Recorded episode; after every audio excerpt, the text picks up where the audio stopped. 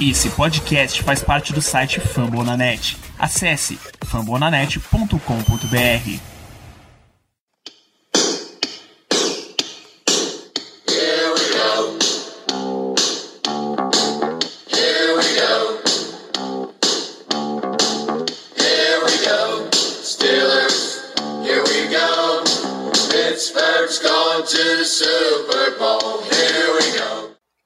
pessoal, estamos começando mais uma edição do Black Yellow Brasil Podcast, episódio número 137 desse seu programa falando falando e grasnando sobre o Pittsburgh Steelers para todo o Brasil, direto de fomonanet.com.br, do iTunes, Spotify, Deezer, ou até do Ninho dos Patos, que sempre vão juntos. Eu sou Danilo Batista, seu host aquático, gramático e aéreo, falando para vocês nessa semana, falar de mais uma vitória dos Steelers, vitória em cima do Arizona Cardinals.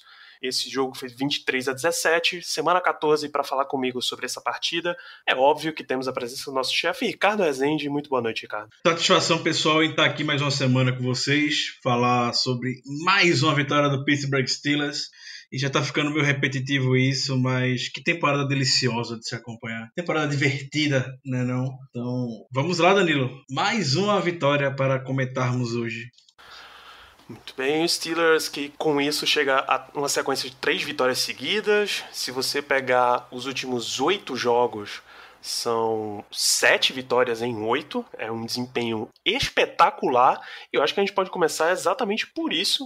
A gente começou uma temporada com uma tabela extremamente difícil. New England, Seattle, São Francisco, três derrotas seguidas, uma vitória com Cincinnati e uma derrota para Baltimore, e mesmo assim foi bem caro.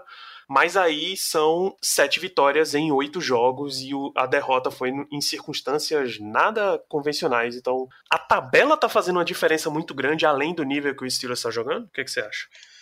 É uma boa pergunta, Danilo, é uma boa reflexão, mas eu tenho para mim, sempre que vencer jogo na NFL é muito difícil. Você manter uma regularidade, tendo essa sequência que você acabou de comentar, é algo bem complicado diante de diversos cenários que você acaba enfrentando. Você perde um jogador do calibre de Stephen Tweet, que está fazendo a temporada de All-Pro. Você perde dois playmakers em James Conner e Juju Smith-Schuster. E mesmo assim, segue vencendo. É, não, é, não é por acaso, por mais que a tabela possa ser desfavorável. Tabela por tabela, eu gosto sempre de falar isso. Grande maioria dos times da NFL são medianos para baixo, se a gente for julgar força de time no coletivo, podemos dizer. Então, eu não acho que é em vão. Acho que o time conseguiu encontrar uma identidade e essa identidade tá a cara do Tomlin. Eu acho que nunca teve um Steelers nos últimos anos com tanta cara de Mike Tomlin quanto esse. Mike Tomlin, quando chegou no Steelers em 2007, o que é que ele, o que é que ele, o que é que ele trouxe, podemos dizer?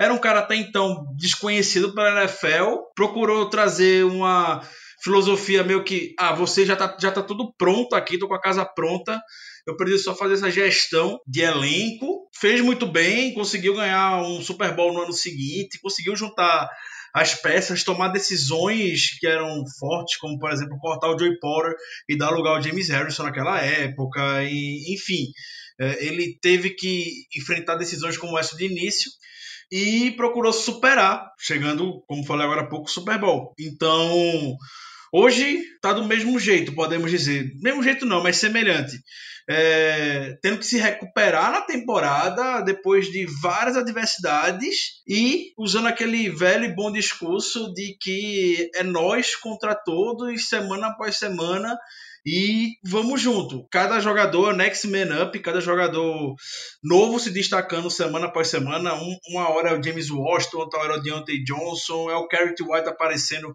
com a, com a carregada chave, é o Dion Ken aparecendo com a recepção chave é um Devin Rodgers que é um undrafted rookie conduzindo esse ataque. Então, é, não acho que tem a ver com tabela. Eu acho que o Steelers criou uma identidade e vem colhendo bons frutos disso. Até porque a gente for ver, Danilo, as vitórias dos Steelers eles apresentam sempre uma semelhança grande. É sempre a defesa fazendo uma segurada decisiva na terceira descida, é, alguém do ataque tirando o coelho da cartola para converter uma situação delicada, para queimar um pouco mais de relógio. Então, eu, eu tô gostando de como o Steelers está se desenvolvendo e eu não vou, não vou apontar tabela nesse caso como um fator. Interessante, muitíssimo interessante seu ponto de vista. Eu sou um cara mais simples, é que a gente pode resumir assim: se você está olhando uma abordagem macro da coisa, quando você começa a olhar a tabela de cima, ver mais grupos de jogos, é claro que o nível dos adversários faz grande diferença. Mas quando você começa a entrar em análises mais micro, você começa a olhar mais jogo a jogo, você começa a ver como foi que as partidas se desenrolaram, aí você entende que realmente é um time que está buscando as vitórias uma por uma, tá? Você está realmente, está realmente vendo um time que está se dedicando fortemente, está realmente arrancando vitórias em algumas partidas algumas partidas a vitória vai ser dada para você. Foi o caso, por exemplo, de quando a gente ganhou do Indianapolis Colts. Tá? Eles deram o jogo pra gente. Aquele chute errado do Vinatieri foi que fez o Steelers vencer. Vai ter outros jogos que você vai dar pro adversário. Mas essa é a vida na NFL. Cabe a você conseguir vencer, não interessa como. Enquanto você estiver dentro da legalidade do esporte, vai lá e vence, meu filho. Se é bonito, se é feio, o que interessa é ter uma vitória no final. Principalmente quando você está em condições adversas, como o Steelers vem tendo. Você mesmo citou a perda de jogadores como Stephen Tuitt, Big Ben Roethlisberger nem se fala mais. É, confusões que a gente teve de, de vestiário que ainda ecoam para a reputação do Steelers de fora para dentro. Não necessariamente dentro do Steelers, mas em mídia, etc. Então, depois de todo esse furacão, se ainda tá achando formas de vencer, eu tô super satisfeito com isso. É a melhor temporada de acompanhar desde que eu comecei a torcer para esse time e já estamos perto de 10 anos, pelo menos para mim. Vocês eu sei que tem muito mais. É tranquilamente a temporada mais divertida de se acompanhar. Muito bem, vamos começar a falar do jogo então. A gente costuma falar de destaques dessa partida. Eu acho essencial que para esse jogo nosso primeiro destaque seja dado para Deontay Johnson, wide receiver calouro. Se você olha apenas estatísticas ofensivas, você vai achar que ele foi um jogador ok, apenas. Foram seis passes recebidos de 8, 60 jardas e um touchdown, 16 jardas em uma jogada de corrida. Porém, Deontay Johnson teve um retorno de punt, Uh, eu sei que no total foram dois, 87 jardas e um touchdown. Eu tô sem o dado exato de quanto foi o retorno dele. O retorno do Deontay Johnson foi 85 jardas. Foi o maior retorno para punt na história dos Steelers. Ou seja, um para 85, um para 2, para duas jardas. Então, esse foi um momento que realmente botou, deu gás e botou os Steelers no trilho. Grandíssima partida de Deontay Johnson. Né? E ele fazendo o, justamente o que a gente esperava quando viu o tape de college dele saindo de Toledo. Fazendo justamente o que a gente na época não era um dos jogadores que estava muito bem cotado no draft, e a gente ficou se questionando. É, porque ele surgiu esse nome na terceira rodada, com aparentemente outros ainda disponíveis que eram um pouco mais conhecidos. Mas agora ele está mostrando, mostrando todo o seu valor. Tendo essa jogada de playmaker, retornando o punt para touchdown, perfeito, impecável. E principalmente conseguindo jardas após a recepção. A gente viu ele tirando jardas onde não tinha mais naquela meio que reversão. Foi um screen rápido de um lado, não tinha nada. Ele cruzou o campo, deu a volta ao campo, cruzou e quase anotava o touchdown. Ia ser espetacular se ele fizesse aquilo. Próximo da end zone, ele foi detido. É, é um playmaker. O Deontay Johnson foi selecionado com a premissa de substituir ninguém mais, ninguém menos que o inominável, que o abominável camisa 84.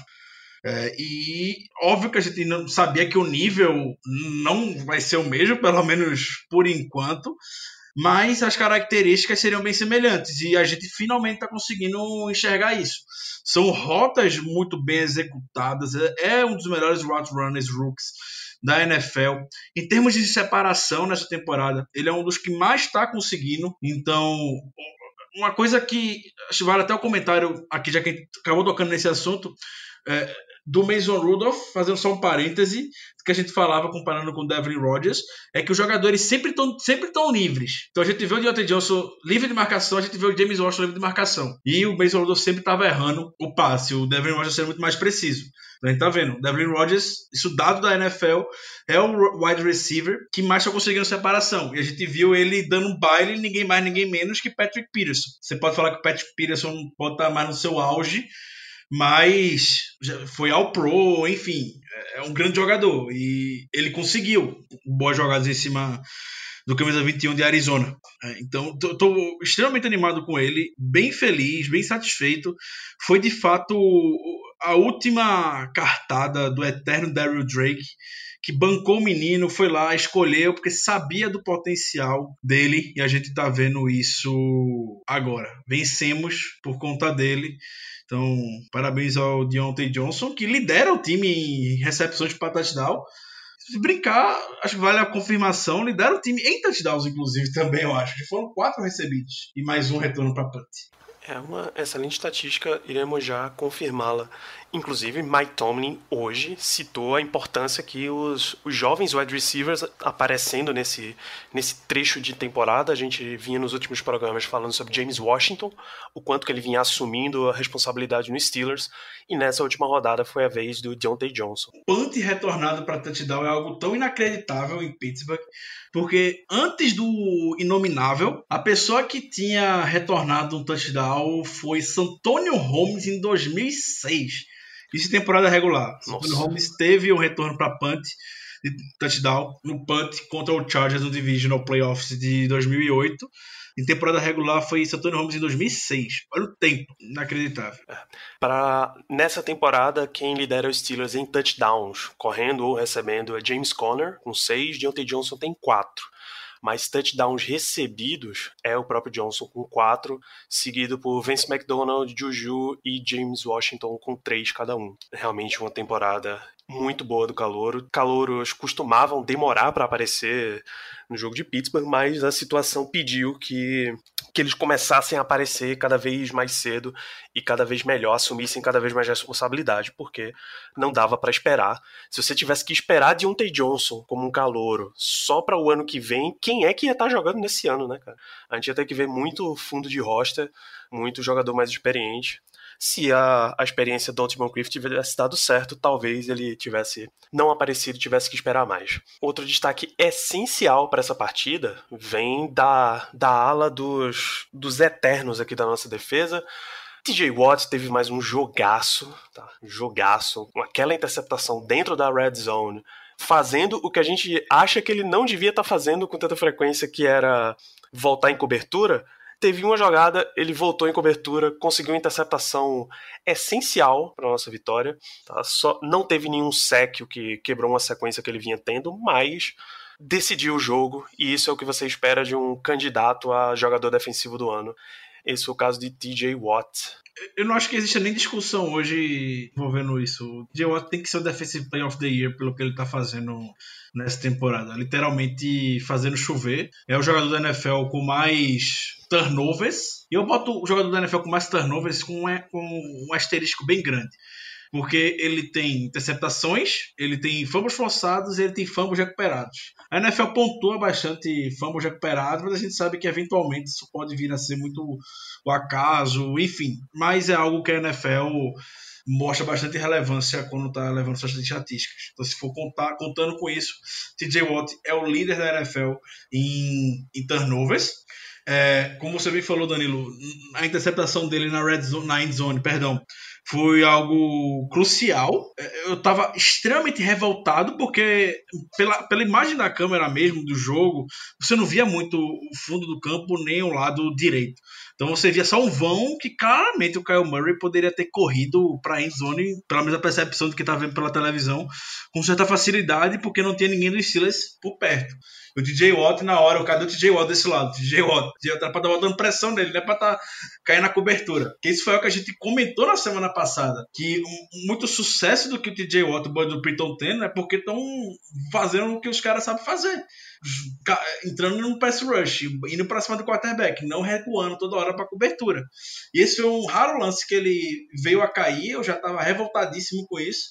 Quando você menos espera, tá lá a interceptação do TJ Watt. É, foi engraçado que você que depois do jogo É, o TJ Watt ele fez um comentário é, que ele sabia que o Kyle Murray não ia correr. Ele estudou e sabia que o Kyle Murray ia lançar aquela bola. Ele não ia correr para para endzone, por isso que ele ficou só esperando essa, esse passe vir. E foi algo assim, bem instantâneo mesmo. Você vê, na hora que o Kyle Murray lançou, o TJ Watt antecipou, fez a separação razoavelmente até, até fácil. É, e pela comemoração que ele teve com o Tony, ele foi direto pro Tony, uma cena bastante bonita, eles dois se abraçando e tudo mais. O Jay Watt foi pra cima do Tony. É, eu imagino, isso não sei se vai ser divulgado, pode ser que o TJ Watt venha fazer alguma entrevista ao longo da semana e comente isso, mas que o Tony que pediu para ele recuar. Isso lembra a história do Super Bowl 43, porque o Troy Polamalu disse que na noite anterior ao jogo, no último encontro do Mike Tomlin com os jogadores, Mike Tomlin comentou que alguém ia interceptar o passe do Kurt Warner na end zone se fizesse tal coisa. O James Harrison interceptou e voltou para casa. Então sabe-se lá se o Mike Tomlin realmente não estava prevendo que isso, a possibilidade disso acontecer e por isso já recuou o, o TJ Watt um pouco nesse, nesse lance. Pode ser que a gente nunca saiba, mas acho que é, é uma lembrança válida pra gente comentar. E TJ Watt se transformando no que a gente queria, um playmaker. Não, não tem nem discutido, Danilo. É o Defensive Player of the Year. Qualquer coisa diferente disso vai ser um Eu também. absurdo. Eu também tô com você, cara. Não voto em, não voto em outra pessoa. Não tenho como votar em uma pessoa diferente para isso. Seu companheiro nessa partida, Bud Dupree, teve um sack também, o que torna os Steelers o time número um em sacks em toda essa liga. Já são 48, se a minha memória não não me falha, o que mostra o alto nível que essa defesa está jogando, além dos, dos sacks, além do sack que o Bud Dupree teve. Deixa eu só conferir aqui. Teve mais um de Mark Barron, mais um de Vince Williams, mais um de Cam Hayward, quatro sacks. QB hits, um para cada um desses jogadores que eu citei, mais TJ, mais Tyson Alualo. Você teve uma interceptação para fechar o jogo de Joe Hayden. A gente falou um pouco negativamente de Joe Hayden ao longo dessa temporada e ele já está com duas interceptações em três jogos. É um número fantástico. Então, novamente, a nossa defesa tem. Na verdade, ele está em três interceptações em dois jogos. Eu misturei os números. Então, a nossa defesa continua sendo o ponto-chave dessa equipe. Continua, as jogadas continuam vindo deles. Excelente. Parece que esse time 2019 achou a sua identidade. E o que Dupree fez é algo que não precisa nem ser um ano atrás. Contra o Seahawks, por exemplo, quem não ficou nervoso com o Bud Dupree perdendo o contém na hora, na conversão decisiva do Russell Wilson no final da partida? Todo mundo ficou extremamente nervoso naquele momento, já era o fim da carreira do Bud Dupree em Pittsburgh. Ninguém aguentava mais ver, ver aquilo. E contra o Cardinals, a gente viu o Bud Dupree indo muito, lendo muito bem o jogador, o Kyle Murray, para não deixar ele correr, enfim, lendo muito bem as jogadas, tendo sec, tendo dois tackles for loss, é, a todo momento atrás da linha de scrimmage. Então, que, que, que evolução teve o Bud Dupree em 2019? Acho que é óbvio isso, mas o Bud Dupree, acho que nessa sequência de sete jogos, evoluiu mais do que os anos anteriores dele em Pittsburgh, sem sombra de dúvida. Tem a menor dúvida disso. Tá, tá jogando a barbaridade. E os Steelers que se virem. Os Steelers que lute para renovar com o Bud Dupree ano que vem. Lute, mas vai ter que renovar. Não tem. Você não pode abrir mão do jogador como o Bud Dupree. Assim. Posição premium. Tem posição na NFL que você não pode abrir mão. Outside linebacker é uma delas. Exatamente. Quando você acha o seu, mesmo que você tenha perspectiva de pagar dois outside linebackers, você vai ter que pagar, bicho. Ou você acha um outro imediatamente, ou você vai ter que pagar o que você tem e achar o outro, a gente sabe o quão difícil é, né? É pelo Steelers. O Steelers teve a dupla James Harrison e Lamar Woodley no início da década, entre o final da, entre o final da década passada e o início da década.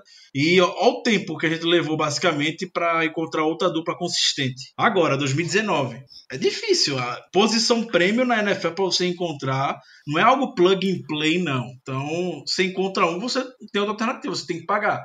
Vai deixar algum, algum buraco do time desprotegido, com certeza, mas é o que o Danilo e os amigos do 10 Jardas comentam também. Tem posição que você encontra na fila do Walmart. E você tem que usar desse tipo mesmo. Isso. Você tem que usar. Isso. Outside linebacker você não encontra na fila do Walmart. Outside linebacker você não encontra na fila do Walmart. Um jogador feito Mika Fitzpatrick você não encontra na fila do Walmart. É... Quarterback precisa nem falar, acho que é o mais óbvio que tem. São posições que você não tem, não tem, não tem escolha. Você tem que abrir mão de alguém para poder abrir a carteira, dar um cheque em branco e manter o jogador na sua franquia. Muito bem, uh, falamos de Deontay Johnson, TJ Watt, Hayden e da nossa defesa como um todo.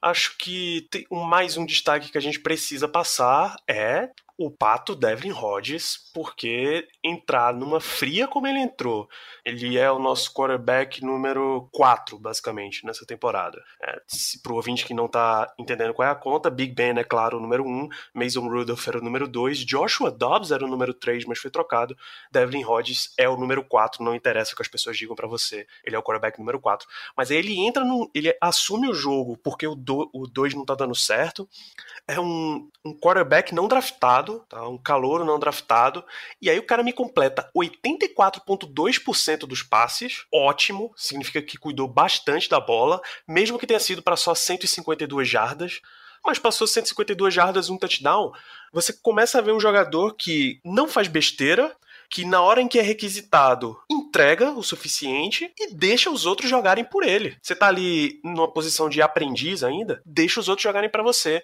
É isso que Devin Rodgers está fazendo. A gente volta para o comentário do Mike Tomlin, por que, que ele tá, que ele é o titular? Porque ele não tá matando o time. Devlin Rodgers precisa ser, de certa forma, exaltado nesses comentários dos jogos. Com toda certeza desse mundo, Danilo, o que o Devlin Rodgers tá fazendo é, é, é algo você vê como o mundo da NFL é, é engraçado. Você vê de um lado o Kyle Murray, escolha de primeira rodada. Tem até um gráfico muito engraçado que a CBS mostrou na hora. Que o, o, o contrato bônus do Kyle Murray foi 24 milhões de dólares. E o do Devin Rogers, mil dólares. Você vê, vem no programa extremamente badalado. É, um programa que nos últimos anos com o Lincoln Riley tá ganhando Heisman atrás de Heisman com seus quarterbacks, Baker Mayfield, é, é Kyle Murray, esse ano tem o Jalen Hurts, que já é finalista do Heisman. É, você vê o Devlin Rogers chegando de Sanford, que ninguém conhecia, não foi convidado para Combine, não foi nada. Entra como um rookie, no Rookie Minicamp, como convidado do Steelers, só para compor elenco mesmo, que vai pro Rookie Minicamp é para compor elenco. É tipo, a gente não vai botar os, os meninos, Dobbs e Rodolph, para lançar a bola para essa galera daí. Vamos chamar alguém aí. Quem tem? Ah, tem esse cara aí, então vem, traz ele para lançar umas bolinhas aqui. E aí consegue entrar no time.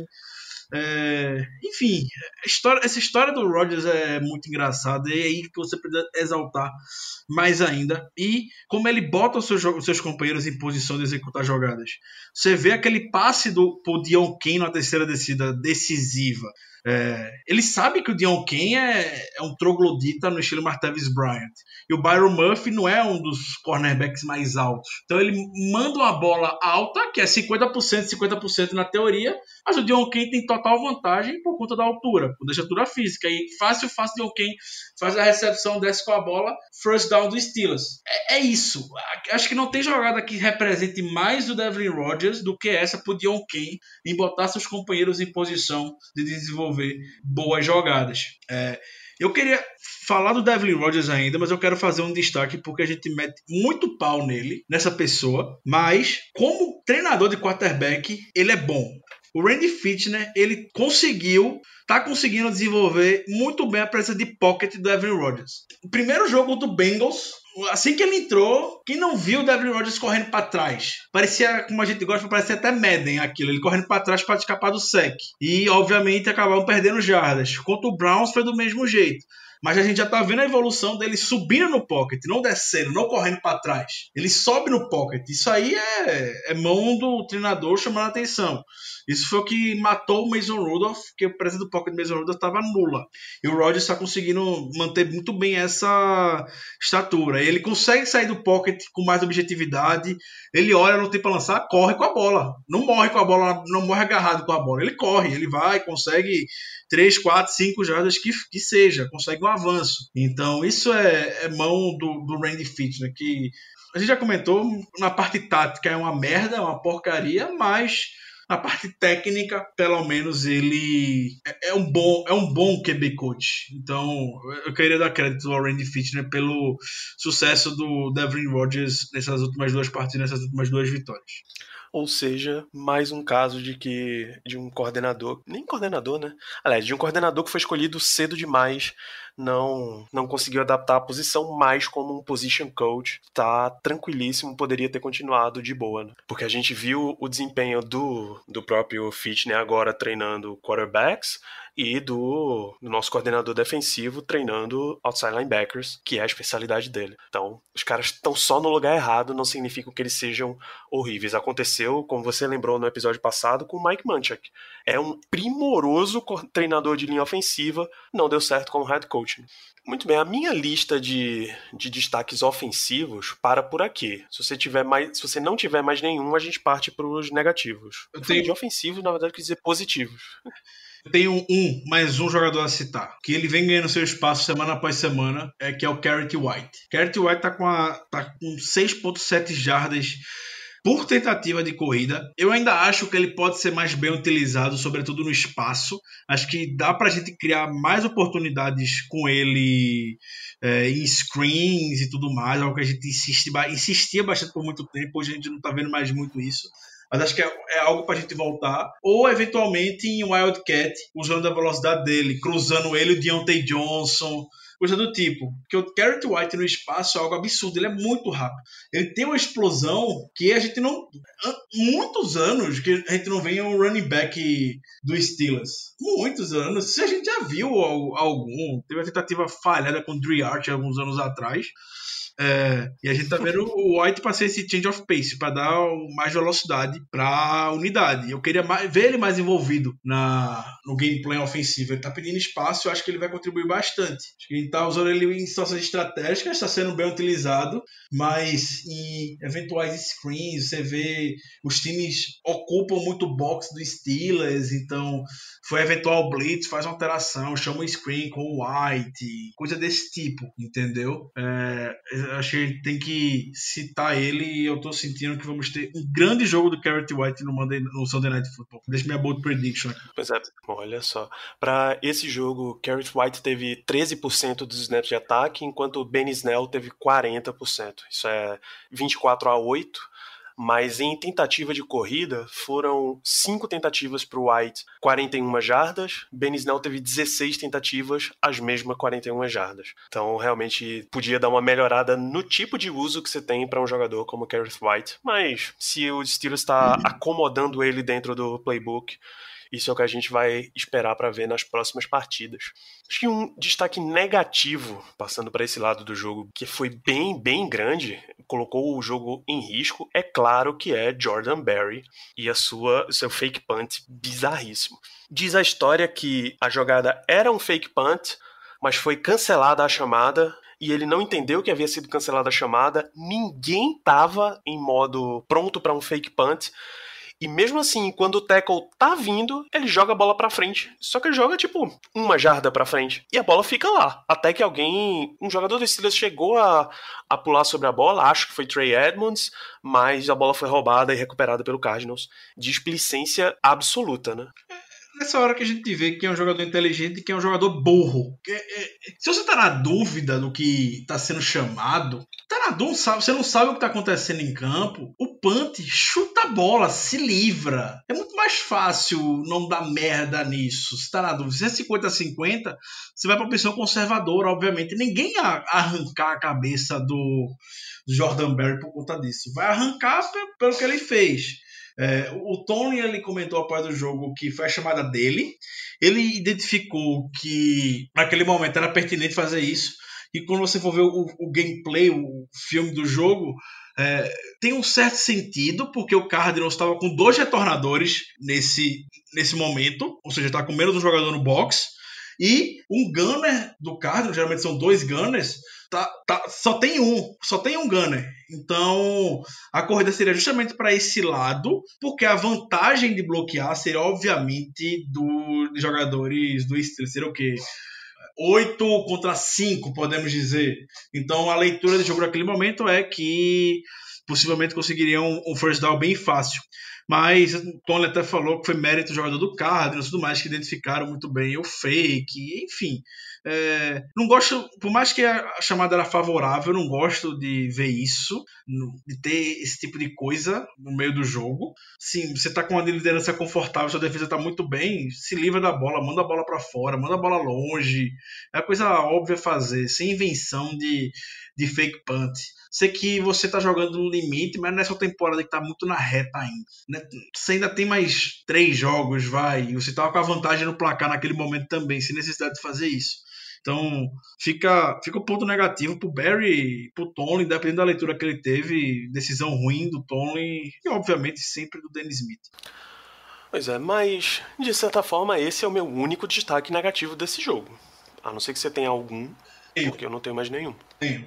Apesar do retorno para touchdown do Deontay Johnson, foi maravilhoso. O special team do Steelers mostra porque é um, pior, um dos piores da liga. Então você vê um fake punt do Cardinals com o Chase Edmonds correndo, o Can Kelly perdendo um tackle completamente ridículo, o tackle perdido pelo Can Kelly, era algo tipo o tackle básico que qualquer jogador de defesa profissional precisa fazer e o Can Kelly caçou borboleta no lance, não sei o que ele estava querendo fazer. Então eu vou deixar o destaque negativo é, por, por, tudo que a gente viu no Special Teams, por conta do Jordan Berry e por conta desse, desse fake punt. Mas em outros termos de destaque negativo, se for citar, talvez só.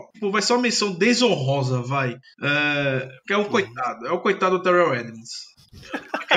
O touchdown do Cardinals foi, sabe-se lá o que ele tentou fazer.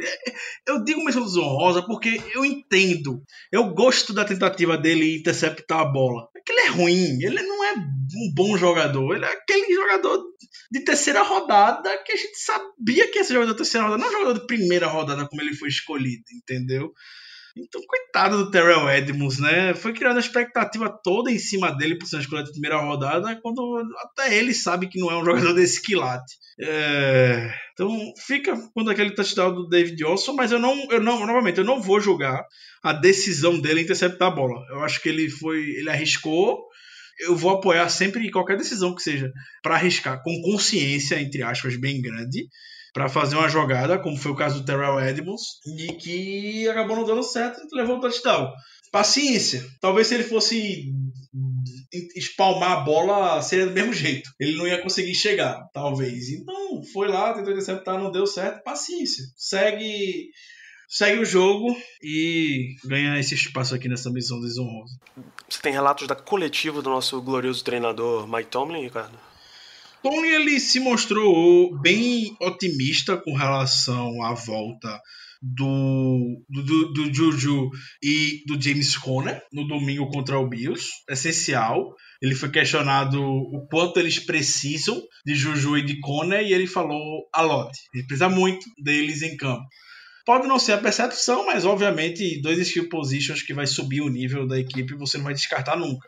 Então acho que a gente a gente pode ficar um pouco otimista pelas declarações do Tony de que eles vão voltar para domingo. O Tony ele não é muito de fazer isso, mas ele convocou a torcida para o Heinz Field, chamou mesmo, disse que quer ver o estádio caindo em cima da cabeça do Josh Allen, em cima da cabeça do Bills. É o último jogo do Steelers no Heinz Field dessa temporada, em 2019. Depois são dois jogos fora de casa contra Jets e Ravens, respectivamente. Então ele quer se despedir do Heinz Field com estilo e vai ser um jogo, como a gente já sabe, gigantesco. Outro ponto curioso do Tony, o Zac Banner ficou brincando no Twitter depois, foi que o Tony foi questionado se o Banner não tem atleticismo para ser o fullback dos Steelers e o, o Tony só falou não. E aí o Banner, o Banner no Twitter falou que ele quer apostar uma corrida com o Mike Tony para ver quem é que vai vencer, para mostrar quem é um atlético. é, brincando, brincando, essa figura folclórica do Steelers que virou o Zac Banner. É, o Tony ele falou do Garrett White também, disse que ele tá pegando as coisas muito rápido e que isso pode ser um bom início para a gente estar tá vendo como a gente deseja vê-lo com mais snaps em campo. E a completar, como geral, foi isso. Mais Danilo do Tony. Sim, lesões. O Vince McDonald tá na Tá no protocolo de concussão, então vai ser acompanhado ao longo da semana. O Jalen Samuels está com lesão na virilha, também será acompanhado ao longo da semana ver sua disponibilidade para domingo. E é isso. Foi isso que tivemos do Coach of the Year hoje. Maravilha, eu imagino que também teve a tradicional sessão de elogios ao quarterback adversário que o fazem tornar a elite, independente de quem seja. Né? Muito bem, então. A nossa. Muito bem, então nosso próximo bloco é de perguntas da audiência. Vocês mais uma vez seguem lotando a caixa do Black Yellow Brasil.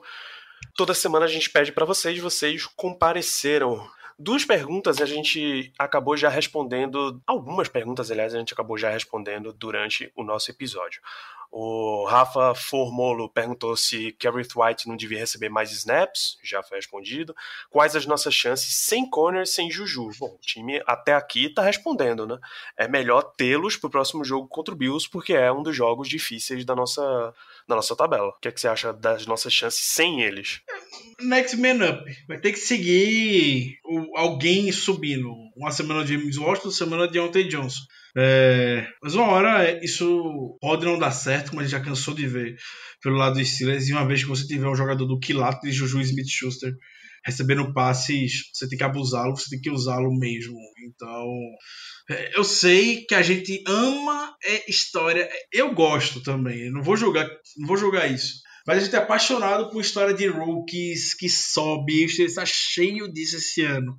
Mas tem uma hora que a gente precisa de um grande jogador. Esse grande jogador, pelo menos hoje no elenco, o cara que tá mais tempo e tudo mais, que já mostrou ter essa capacidade, é o Juju recebendo, é o James Conner correndo, por mais que alguém não possa concordar com isso. Eles são os dois caras, o wide receiver e o running back desse time. Então você agarra os dois de braços abertos eles voltando, independente do momento que estão vivendo Johnson, Washington e companhia. É isso. Outras perguntas que a gente já respondeu do nosso, do nosso programa. O João Vitor de Lima pergunta como é que a gente vê a temporada do Deontay Johnson. A gente já comentou sobre isso.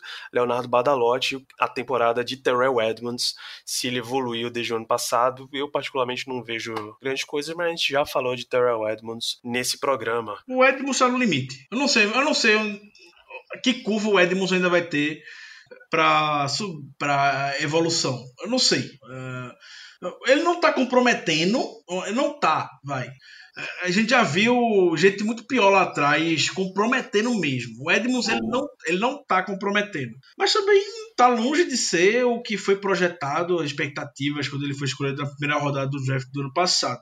Eu acho que se o Edmonds vai ser um safety, vai fazer dupla com o Mika Fitzpatrick, que a gente não vai se preocupar com a posição para o, o ano que vem, também não vai esperar muita coisa dele, não. Ele vai subir eventualmente no box, fazer alguns tackles como ele fez Tackle for Us no domingo. É, vai ter jogadinha assim que ele vai identificar muito bem a jogada, vai fazer um tackle certeiro, enfim, vai. E assim vai levando a carreira dele em Pittsburgh. Não, não vou esperar muita mais coisa do que isso do Terrell Edmonds. Perfeito. Alexandre Dinés, a nossa opinião sobre a temporada de Steven Nelson. Várias pessoas criticaram, ele se acusa como um dos críticos, eu me acuso como um dos críticos, mas já foi uma das melhores contratações de free agent feita pelo nosso front office? Certeza desse mundo, Steven Nelson, só não sei porque ele não está sendo muito citado, obviamente ele não está tendo interceptações, mas isso não quer dizer que é algo ruim necessariamente que simplesmente não lançam a bola na direção dele porque ele está sempre na marcação do, do cornerback. É, eu fiquei muito receoso na época da contratação do Nelson, mas foi algo muito acertado. O Nelson tá jogando uma barbaridade, não é só na cobertura, nos tackles, apoio o jogo corrido.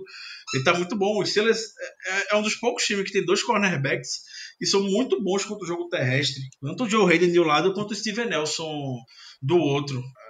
Tô de parabéns. Temporada impecável do Nelson. Deveria estar sendo falado mais. É temporada assim de Pro Bowl mesmo. Só que a gente sabe que vai preferem ter o Marcus Peters da vida, que é queimado, porém consegue uma interceptação no jogo e aí todo mundo já eleva o ego dele lá para cima, do que ter o Steven Nelson, que não compromete, porque ninguém lança a bola na direção dele, que ele tá fazendo um trabalho excepcional. Mas é isso que a NFL gosta, né? É, Gustavo Torres, Duck Hodges e a nossa defesa podem nos fazer pensar em algo maior do que só uma aparição nos playoffs? É uma pergunta que vem sendo bem repetida até. Você acha que esse time é capaz de uma vitória nos playoffs? Claro, dependendo do adversário? Sim, sim. Acho. É, é, É uma temporada tão maluca do Steelers que é loucura você falar isso. Devlin Rodgers ganhando jogo de playoffs. Eu acho possível, sim, isso acontecer. Eu não acho que a AFC ela esteja muito nivelada por cima. E quando eu digo nivelada por cima, é ter talvez assim, digo, tem o Ravens que é um, tá um time bastante dominante, mas a partir do momento que você vê os Steelers e Ravens, você sabe que não importa o momento. É jogo sempre muito próximo um do outro. É, então, uhum. eu digo que os Steelers cons talvez consigam bater de frente com o Baltimore, mais difícil que vai ser por esse fator. Jogar na divisão, os times se conhecem, Tolin Harbour já se enfrentam há mais de 10 anos, um já sabe como é que o outro pensa. Isso pode ser muito bem usado ao, nosso favor. A gente vê um Chiefs que está começando a crescer, aí sim, eu tenho muito medo do Chiefs, morro de medo do Chiefs, crescendo. É, Patriots tá meio. tá baleado, mas você nunca pode descartar. Você vê o Texas. É, você vê um Texas, que eu vejo os Steelers vencendo do Texas nos playoffs, particularmente. Eu acho que o Steelers tem total capacidade de vencer Houston. E... Pronto, Ricardo, deixa eu já emendar com a pergunta do Matheus aqui. Ele, ele não acredita em muito sucesso nos, playoffs, mas já que a gente está meio controlando o nosso destino, ele já olha para confrontos e quem a gente preferiria, Titans, Texans ou Chiefs. Ai, Titans, Texas ou Chiefs, Texas, de longe. Prefiro o Texas. O Steelers está fazendo um trabalho excepcional anulando o principal jogador adversário. Então ele, o Steelers acho que consegue anular o, o John D. Hopkins no jogo, no matchup. É, uhum. Tá conseguindo conter quarterbacks com habilidade de jogo terrestre no Scramble, de Sean Watson. E o, o, Texas não tem um jogo terrestre dos melhores do mundo com Carlos Hyde no backfield. Não tem um tie também fora de série, como já machucou o Steelers em outros anos. É, e não tem um técnico também fora de série, o Bill O'Brien, na sideline. Então acho que eu acho que é, entre, entre esses, com certeza o Texas seria o time mais favorável para o Steelers se enfrentar, enfrentar nos playoffs e, e sair com a vitória. Mas eu particularmente prefiro o Titans. Apesar de ser o time mais quente nesse momento, Steelers e Titans são os dois times quentes da, da conferência, tirando, claro, o Ravens, que basicamente não perde. Mas. Não sei, cara. O, o Titans ainda tem aquela interrogação, aquele time que você olha e tá, aqui talvez eu possa me criar. Derrick Henry jogando de do Thanksgiving para frente é um monstro. É um, uma bola de destruição humana. Assim, ninguém consegue segurar o cara. Mas eu ainda, mas se você me perguntar, eu prefiro tentar minha sorte contra Ryan Tannehill a tentar contra Deshaun Watson. Principalmente sabendo que Deshaun Watson tem como parceiro de Andrew Hopkins. Ai, é justamente olhando janeiro como os times jogam. Eu vejo o Titans andando em janeiro, conseguindo repetir o, o, o bom desempenho, essa boa sequência, levando para janeiro. Eu vejo o Steelers levando a boa, o, o bom momento também para janeiro. Eu não vejo o Texas levando um momento algum para janeiro. Não vejo, não consigo identificar isso. Eu vendo Red Zone no domingo contra o Broncos, pelo amor de Deus, é algo, foi algo vergonhoso o que estava acontecendo uh, em Houston. É de time que você consegue vencer, que eu enxergo uma vitória. Eu acho que a, a, gente puxa na história, Danilo, times que chegaram com a seed 5, com a seed 6 do, da NFL no passado recente, e a gente vê certo sucesso andando nos playoffs, muito por conta do momento que a equipe traz, muito porque vem embalado geralmente no fim de temporada. Então a gente vê o Giants foi campeão desse jeito, vê o Steelers também lá em 2005 foi campeão desse jeito. É, então eu, eu gosto desses times que chegam um pouco embalados. Obviamente, de embalado não é um Bills da vida como alguns anos atrás foi, que precisa de uma série de resultados para chegar. Enfim, não estava um time tão embalado assim. Mas é, o Titans não é um time que eu definitivamente não gostaria de, de enfrentar em janeiro. Prefiro prefiro pegar o Texas. Prefiro pegar Hopkins mesmo. Acho que, acho que o Mike Vrabel tem, tá tendo uma pegada muito McTominay. Eu não gosto disso. Porque o Michael tá querendo. A gente sabe como isso funciona. Ninguém olha o Titans, tá todo mundo nem aí pro Titans. O Titans tá vencendo jogo atrás de jogo, marcando mais de 40 pontos, batendo em todo mundo. E aí ninguém fala do Titans. O Titans tá lá, quietinho. Não tá na zona de playoff, então pra que falar do Titans, entendeu? Então o Titans agora pode ter a chance de cometer o crime. Muito bem. É, então não, não é o time que eu gostaria de enfrentar em janeiro. Perfeito, essas foram as perguntas da nossa audiência. Vamos encaminhando aqui o nosso programa falando sobre o próximo jogo. Lembrar para vocês que esse jogo foi trocado de horário, agora Bills em Steelers, é, Buffalo em Pittsburgh, é o Sunday Night Football. Então você vai ver esse jogo pela ESPN começando às 10h20 da noite. Você muito provavelmente vai ficar sem dormir, porque vai ser um jogo apertado. Tá? É, é o que o Steelers vem fazendo, é o que o Bills vem fazendo também nessa temporada. E tem umas curiosidades para esse jogo jogo. É a primeira vez desde 1920 e tantos, acho que 27, que três irmãos estarão fazendo parte dos elencos ativos de, uma, de duas equipes em partidas da NFL. Nesse caso, o Steelers tem Terrell Edmonds e Trey Edmonds, e o, o Bills tem. Ah, meu Deus, também é com T. Eu esqueci o nome do linebacker. Tremaine Edmonds. Tremaine, exato. Tremaine, Terrell e Trey, os três irmãos Edmonds, estarão ativos para esse jogo. É a primeira vez que isso acontece de, depois de muito tempo. Tem mais coincidências. Kerrith White Jr. e Devin Singletary, os running backs de Steelers e Bills, respectivamente, eram colegas em Florida Atlantic. E tem a, a incrível, essa para mim é a melhor de todas, a incrível coincidência que Mike Tomlin e Sean McDermott eram companheiros em William e Mary na época que eles faziam universidade grande William Mary e Zé botar também citar mais um, o Dan Quinn também. O Dan Quinn também. Peraí, Dan Quinn também tava naquela geração? Também era, Dan Quinn também. Três head coaches da NFL. Classe maravilhosa. Três head coaches atualmente da NFL ali. Agora eu preciso conversar, o Dan Quinn, ele tava como já como assistente técnico, se era jogador. Tony e o Sean eram jogadores. É eu, eu, realmente preciso lembrar se o Dan Quinn era jogador. Eu acho que eu acho que o Dan Quinn fazia parte da comissão técnica. Olha só, rapaz, isso não, não deve ser difícil de descobrir, não. A gente pode até dar uma, dar uma enrolada aqui, dar uma atrapalhada em germano e pesquisar Ele essa era informação o Dan Quinn, neste momento. O Dan Quinn era técnico de linha defensiva de William Mary. Olha só, rapaz. Parabéns. Em 1994. Parabéns. Mike Tomlin era wide receiver. Isso, Mike Tomlin era wide receiver. E o que é que era nosso glorioso Sean McDermott? Se não me, se não me engano, ele era. Ele era safety. Ele era safety, ele foi um All-Conference Safety pela, por William Mary, mas ele ganhou o título só em 97.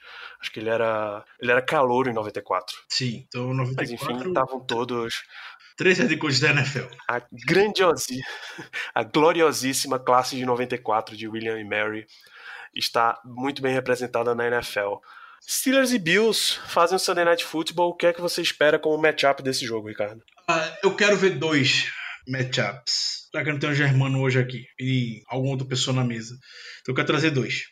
O primeiro, o Josh Allen é um jogador extremamente divertido de se ver jogando. Não acho que o Josh Allen tá tão mal Verdade. quanto muita gente julgou que ele seria. Você pode falar seguramente, eu pelo menos falo isso com muita segurança, que o Josh Allen e o Lamar Jackson são os dois melhores quarterbacks da classe 2018, pelo menos em 2019. Você pode falar isso com segurança.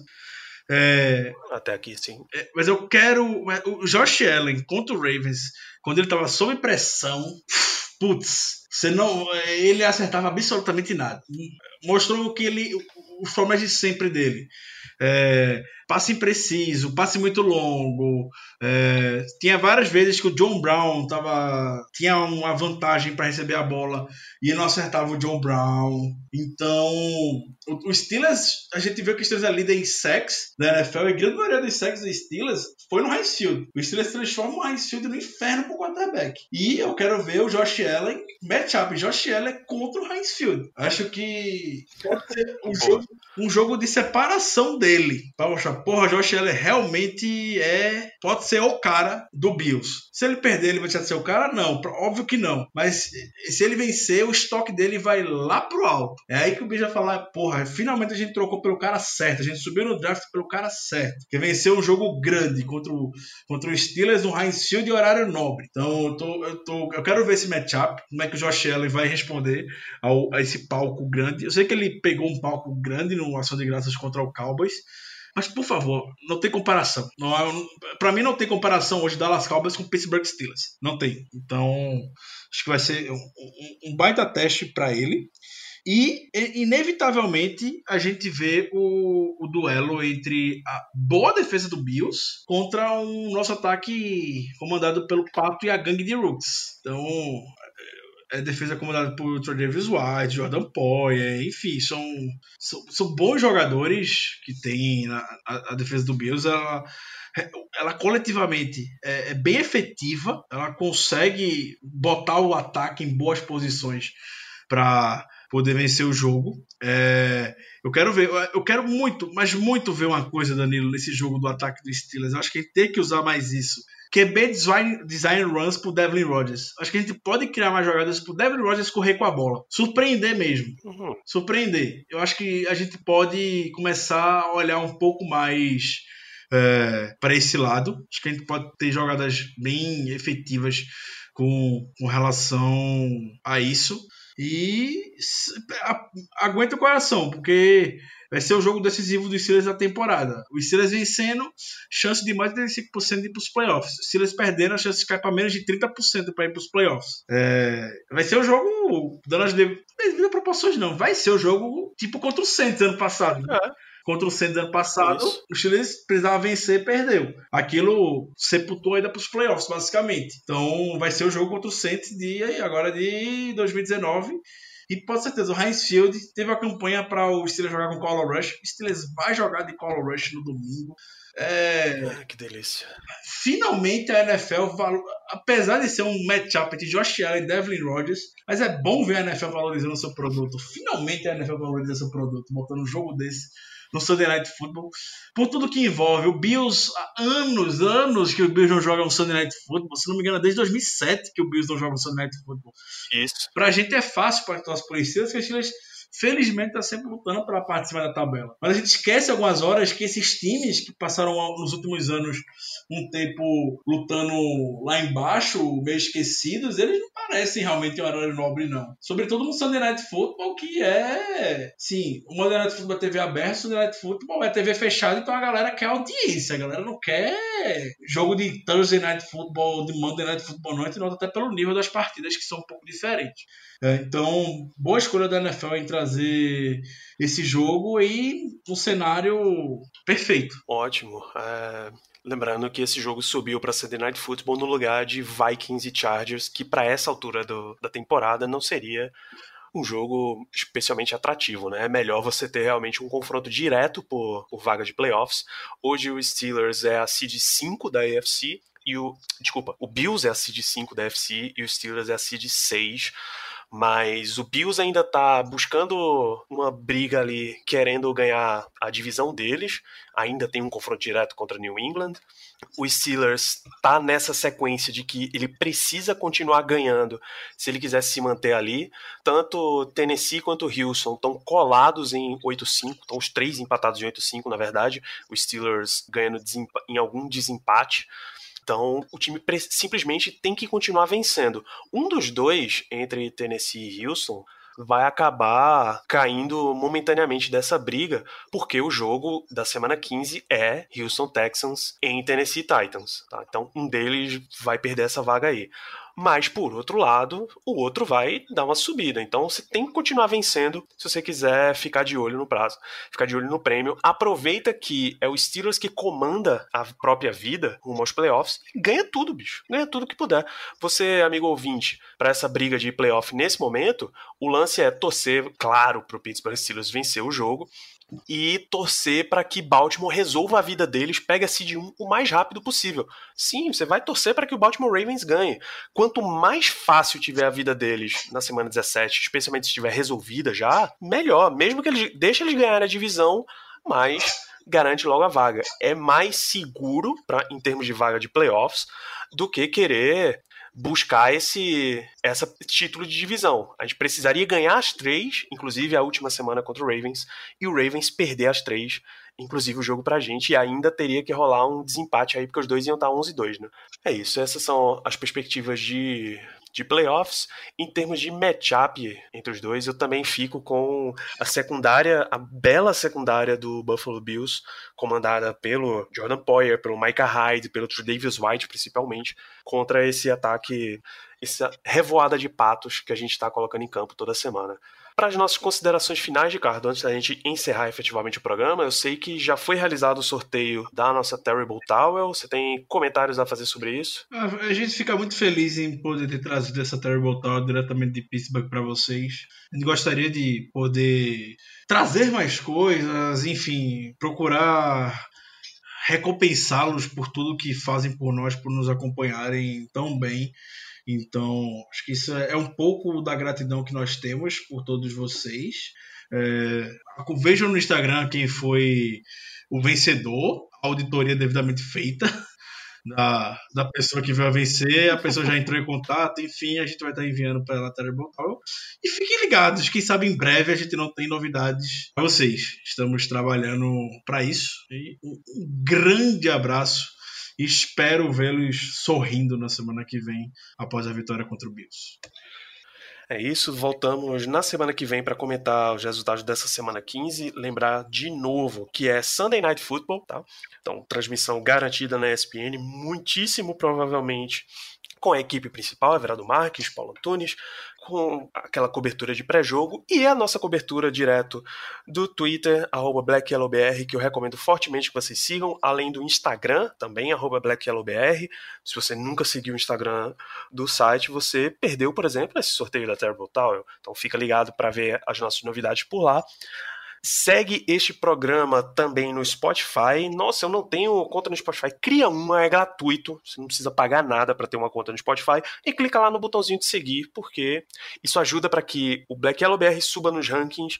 Isso ajuda para que mais pessoas conheçam o programa. E eu peço também para que você eu peço também para que você indique para os seus amigos torcedores dos Steelers. Eu sei que você tem amigos torcedores que não conhecem esse programa ainda. Você tem amigo torcedor do Bills também. Você que tem amigo torcedor do Arizona Cardinals, foi nosso último aniversário, vai recomendando, traga mais e mais pessoas para ver esse programa. Isso ajuda muito a gente. Voltamos na semana que vem com os resultados da semana 15. Um grande abraço a todos e até lá. Yeah. Uh-huh. You know